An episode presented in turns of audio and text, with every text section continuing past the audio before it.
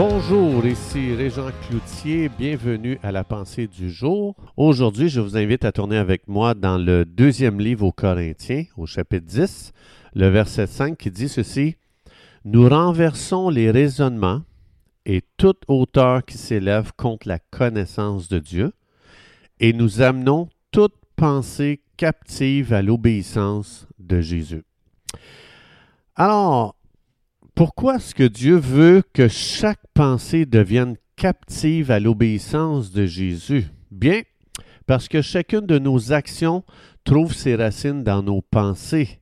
Il n'y a aucune action sans avoir d'abord eu une pensée.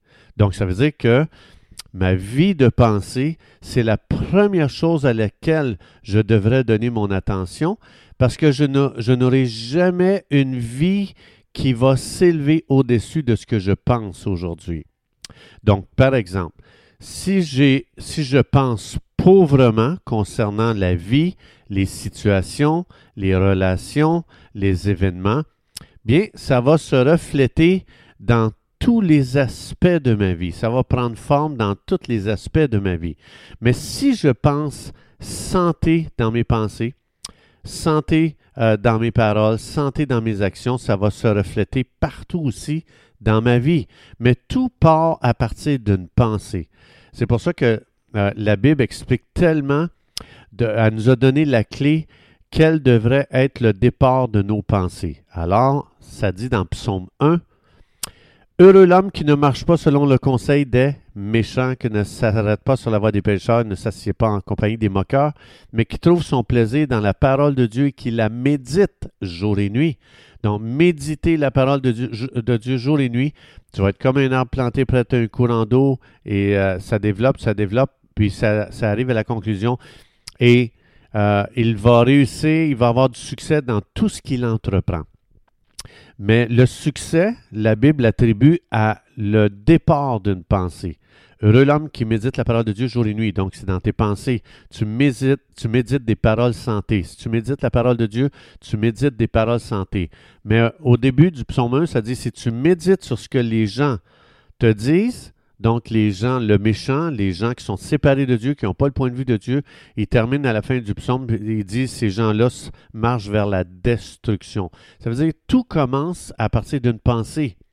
Donc, le psaume 1 ici attribue le succès ou l'échec à quelqu'un qui a intentionnellement dirigé sa pensée. Donc, c'est pour ça que mes pensées euh, vont soit me diriger vers le succès ou vont soit diriger ma vie vers la catastrophe. Ma croissance spirituelle est à une seule pensée, mais une vie euh, médiocre, une vie misérable est aussi à une seule pensée de distance.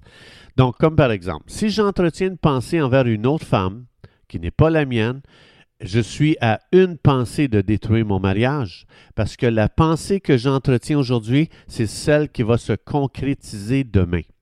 Si j'entretiens la pensée que Dieu m'a donnée la meilleure, je vais aussi récolter euh, euh, le fruit, le résultat de cette pensée aussi demain. Donc, je ne peux pas entretenir une pensée que ma femme, c'est une idiote et avoir un beau mariage demain. C'est impossible. Donc, une mauvaise pensée crée un chemin pour un mauvais comportement demain. Donc, on ne peut pas déconnecter ce qu'on vit aujourd'hui avec ce que l'on pensait hier. Ça veut dire que la qualité de ma vie est proportionnelle à la somme de mes pensées que j'entretiens aujourd'hui dans ma tête. Donc, si je veux savoir si ce que je pense est bon, je n'ai qu'à me demander qu'est-ce que Jésus pense à ce sujet. Donc, je ne peux pas marcher avec Dieu aujourd'hui et penser contraire à lui. C'est impossible. Pour marcher avec Dieu, il faut penser comme lui. C'est pour ça que Dieu nous a donné sa parole, la Bible, pour qu'on euh, apprenne à penser comme lui. Alors, Seigneur, c'est des bonnes questions à poser. Seigneur, que penses-tu de cette personne? Et si vraiment on est sincère dans notre question, on va rester surpris de savoir qu'est-ce que le ciel pense des gens avec lesquels nous sommes en conflit. Qu'est-ce que le ciel pense avec les gens que nous n'aimons pas? C'est extraordinaire. Le ciel, c'est une dimension où est-ce qu'il n'y a aucune pensée polluée envers qui que ce soit. Alors, ça veut dire, si je suis sincère, je dis Dieu, je veux réellement savoir que penses-tu de cet individu? Alors, c'est magnifique les pensées qu'on va commencer à recevoir parce que le ciel n'est pas influencé par le comportement des gens. Le ciel vit avec la pensée originelle de Dieu concernant chaque individu sur terre.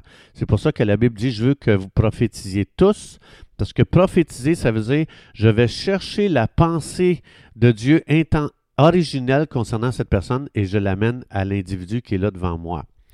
Donc, Seigneur, si je veux marcher avec Dieu dans mes relations, Seigneur, que penses-tu de cette personne? Seigneur, que penses-tu de cette situation? Mais souvent, on a déjà une opinion et euh, on se fait déjà un jugement sur les gens et sur les situations. C'est ce qui fait qu'après ça, en entretenant ces pensées-là, notre vie est empoisonnée. Une vie empoisonnée, trouve son origine dans des pensées empoisonnées, mais une vie en santé trouve son origine avec des pensées en santé.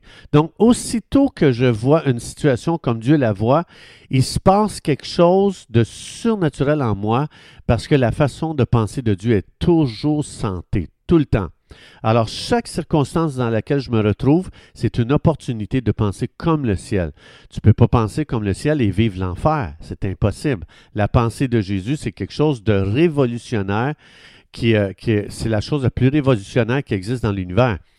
Si on fait juste s'arrêter puis penser, qu'est-ce que ça a produit les pensées de Jésus quand il les a verbalisées sur terre?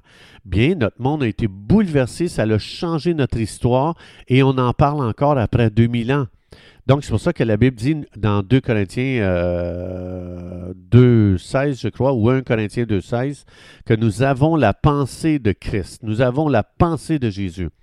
Alors, c'est pour ça que euh, euh, la question qu'on peut se poser, c'est aujourd'hui, dans ma situation, si je m'arrêtais et je me posais la question, et si la sagesse de Dieu était relâchée ici dans ma situation, qu'est-ce qu'elle deviendrait? Dans Jacques 1,5, ça dit Demande de la sagesse à Dieu, il va te la donner. Et c'est extraordinaire comment nos situations changeaient.